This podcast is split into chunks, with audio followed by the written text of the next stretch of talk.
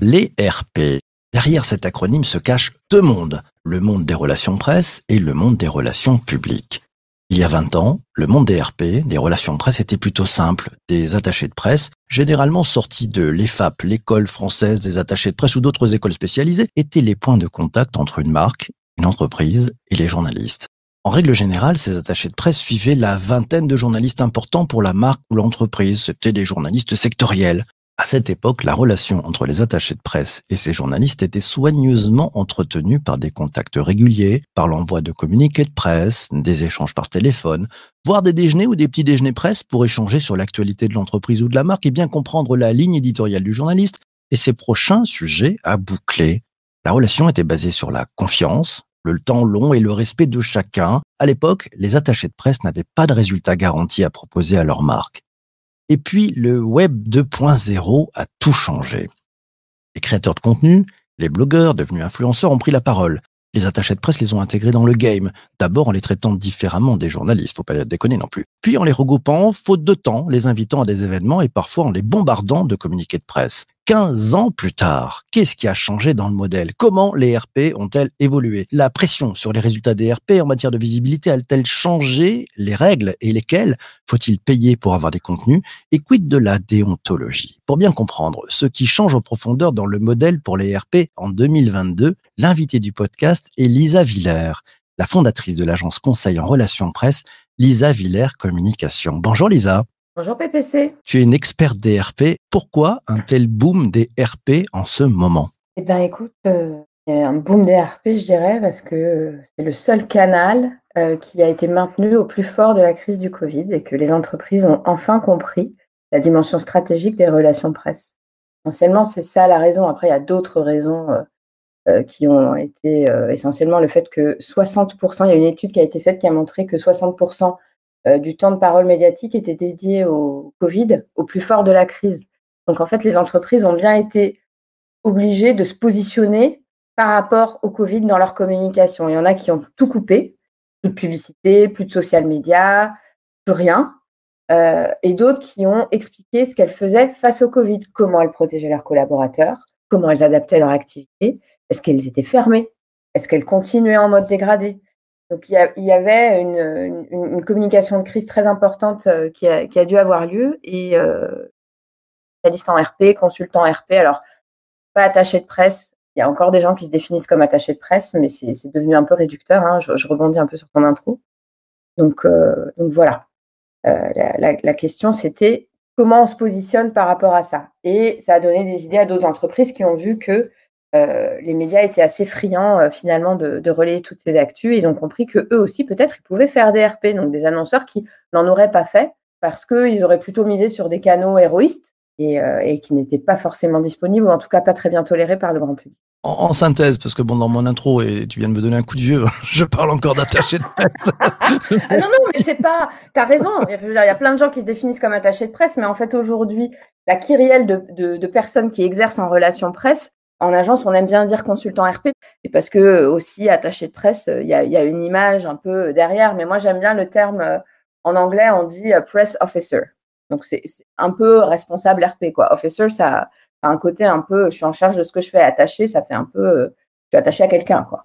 Attaché, détaché, ouais, d'accord. Officer, c'est plus, c'est plus chic et puis j'aime bien. Puis ça, ça a plus de fond, tu as bien raison. Euh, si on reprend un peu le sujet du jour, euh, les RP en 2022, qu'est-ce qui change dans le modèle? En, synthèse, quels sont les, les, les 3-4 grands enjeux qui vraiment ont, ont, changé le modèle?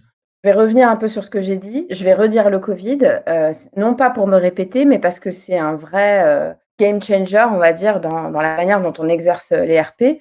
Euh, parce que euh, d'abord, euh, le télétravail qui était quand même assez peu la norme dans la presse avant la crise a été extrêmement suivi, même une fois qu'on a été déconfiné.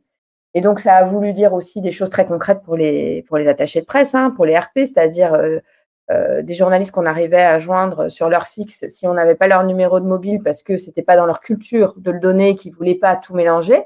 Bah, c'était plus compliqué. Donc, on a vu les, RP qui avaient leur vrai, un vrai fichier Kali, on va dire, qui arrivait à joindre les journalistes qui étaient sous l'eau complètement et les autres.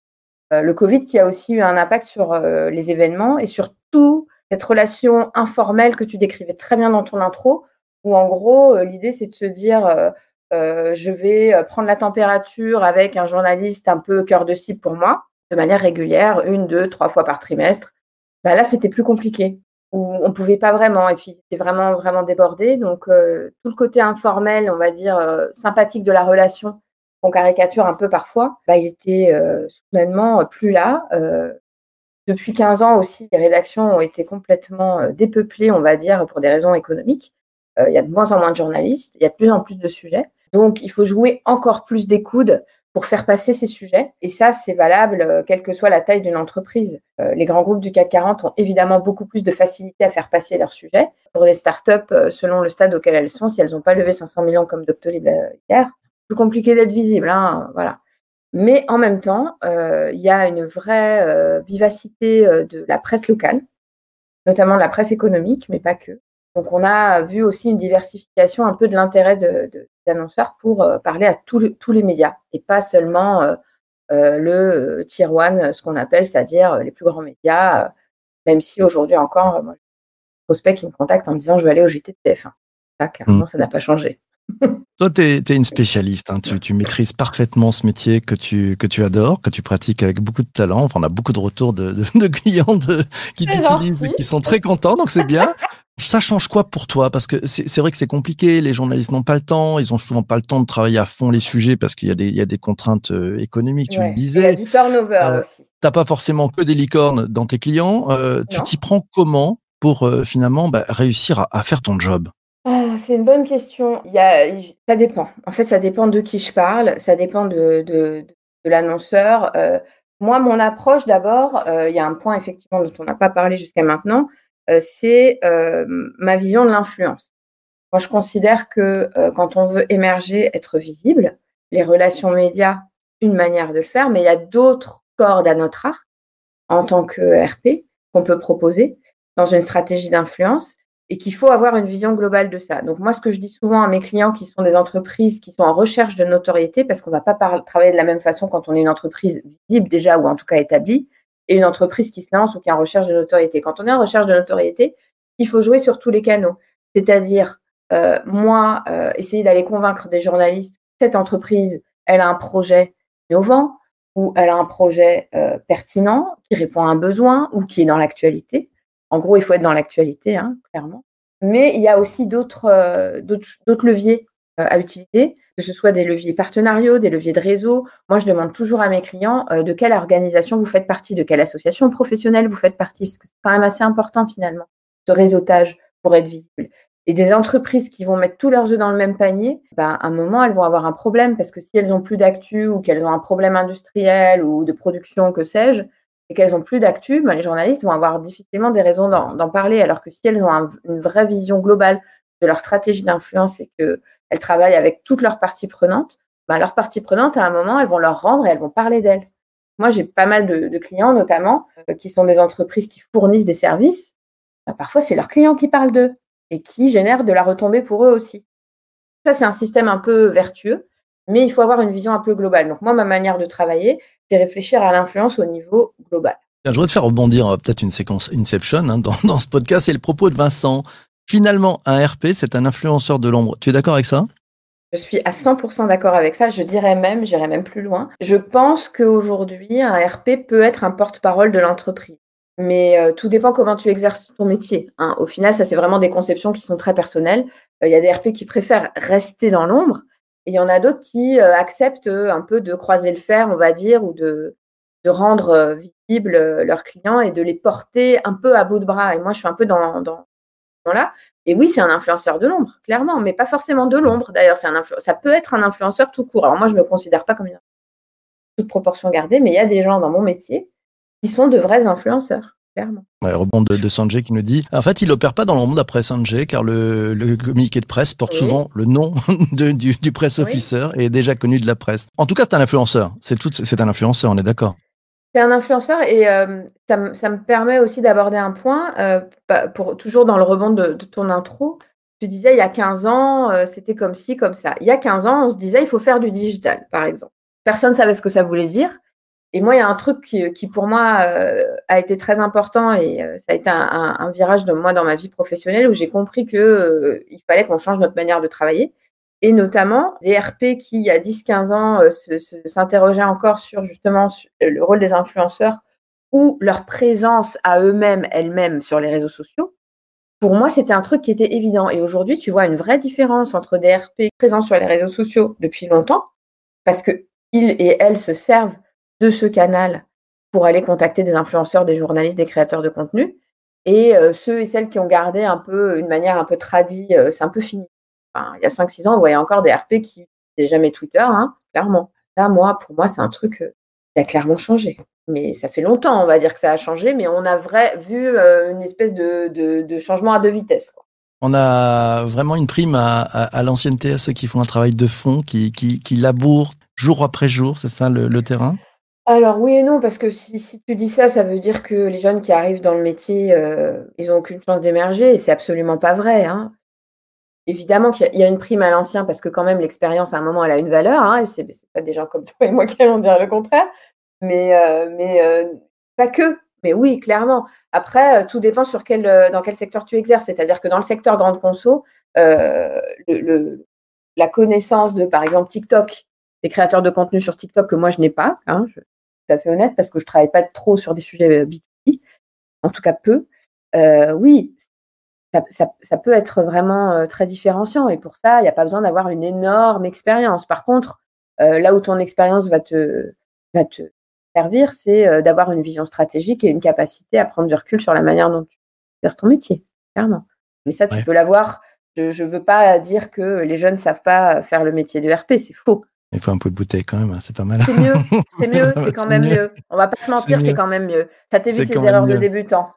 Question de Patrick euh, ce matin, il te dit dans une situation de crise, le RP a-t-il aussi un rôle et, lequel? Une, Par une situation délicate pour une entreprise dans sa com, euh, pour sa com dans cette situation, le, RP il, il, il, agit comment là-dedans?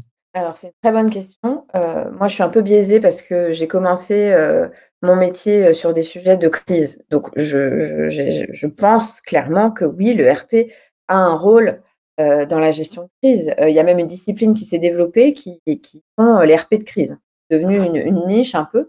Son rôle, c'est quoi? Bah, D'abord, c'est de dire à l'entreprise comment elle doit réagir, d'écrire les éléments de langage et surtout de dire à l'entreprise est-ce qu'elle doit réagir ou pas? Parce que dans une crise, c'est important de réagir, mais parfois le timing est extrêmement euh. Pas toujours le moment auquel l'entreprise pense qui est le moment adapté. Donc oui, et ça c'est vrai que le Covid, je trouve, a remis un peu les RP au centre de la, communication de crise et de la gestion de crise, euh, parce que les entreprises ont compris qu'elles avaient des gens, soit en interne, soit pour les conseiller euh, dans les agences, qui avaient une vraie expertise en la matière et qui leur, ont donné des vrais conseils pertinents. Et ça, euh, moi j'ai été au- aux premières loges, je, l'ai vu pour plusieurs de mes clients. La dimension RP dans la gestion de crise, elle est très importante. Question, euh, il y a deux, il y a deux questions. Je vais les prendre toutes les deux. Question de Laura qui te dit là, ça marche toujours les communiqués de presse et Jean-Emmanuel qui, qui pose aussi une question. Les axes des coms se déplacent avec le digital. Un, un DM sur Twitter est peut-être plus simple qu'un coup de fil. Euh, tu vois comment justement ces canaux là de, de Alors, communication euh, les alors je, vais, je vais prendre euh, ch- chaque question après l'autre. La question de Laura, que je salue d'ailleurs. Est-ce que les communiqués de presse, ça marche toujours? Oui, euh, ça marche toujours euh, si euh, ils sont bien écrits, s'ils sont bien calibrés et s'ils arrivent au bon moment. En fait, le journaliste qui va recevoir le communiqué de presse, par exemple, si toi, PPC, t'envoies un communiqué de presse à un journaliste, euh, je sais pas, dans la presse food, je dis n'importe quoi, Mhm. il connaît pas ton nom, il va pas l'ouvrir. Par contre, si c'est un journaliste que moi je connais, avec qui j'ai eu plusieurs interactions, il va voir mon nom, donc il va l'ouvrir. Donc oui, le communiqué de presse, ça marche toujours. Un bon pitch mail, ça marche aussi. Voilà. Ouais. Mais en tout cas, le communiqué de presse, qu'est-ce qui marche? C'est par exemple, je vais donner un tuyau, euh, le titre de votre email, même si votre titre de communiqué de presse est super long, votre titre d'email, il fait 80 caractères. Et alors, euh, est-ce que les axes de com euh, se déplacent avec le digital? Ben oui et non.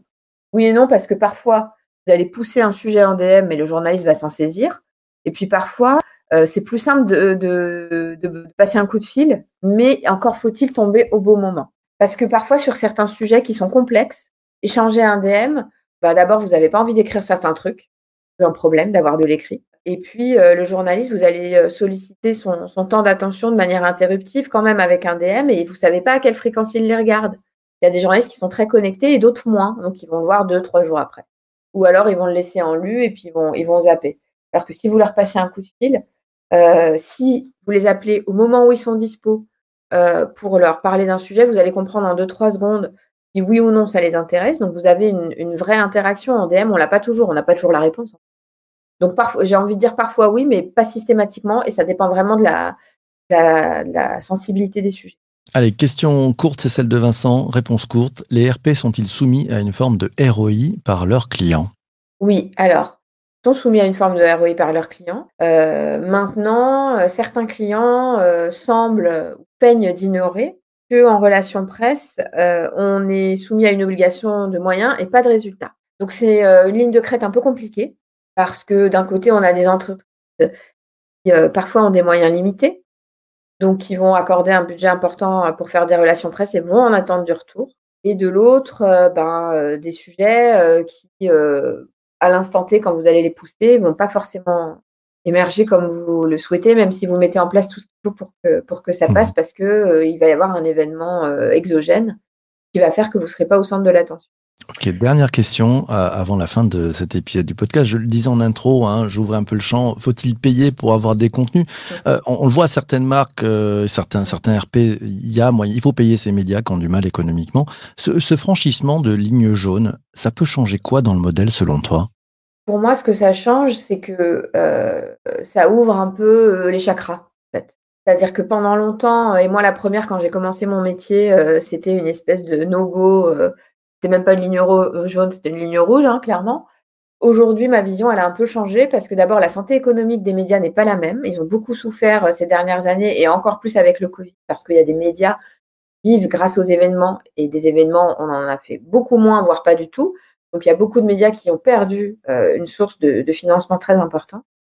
Et donc, aujourd'hui, moi, je considère qu'il y a une forme de citoyenneté de la part de certaines entreprises à soutenir la presse euh, et, notamment la presse professionnelle. Parce que la presse professionnelle, elle est considérée dans toutes les études que font euh, les spécialistes du métier comme la plus crédible parce que souvent dans la presse professionnelle, on a les journalistes les plus connaisseurs, donc les plus fins analystes, euh, et que si euh, on ne soutient pas cette presse-là, ben, elle n'existera plus.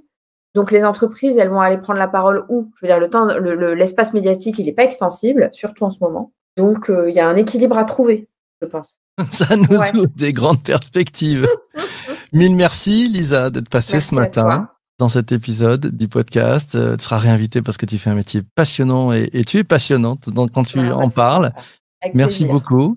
Quant à toi, merci d'avoir écouté cet épisode du podcast jusqu'ici. On se retrouve demain matin à 7h30. On va à un beau sujet. L'invité, c'est Frédéric Geoffroy. C'est le co-auteur de l'ouvrage Bien formuler ces messages, ça change quoi? On, va parler de plein de choses hein, sur euh, bien comprendre comment bien rédiger ces messages, les règles à respecter, les bonnes pratiques et les astuces pour y parvenir. D'ici là, portez-vous bien. Surtout, ne lâchez rien. Allez faire un tour sur Apple Podcast. Mettez 5 étoiles, un commentaire. Ça fait un bien fou. À on en a besoin. Merci beaucoup, beaucoup, beaucoup.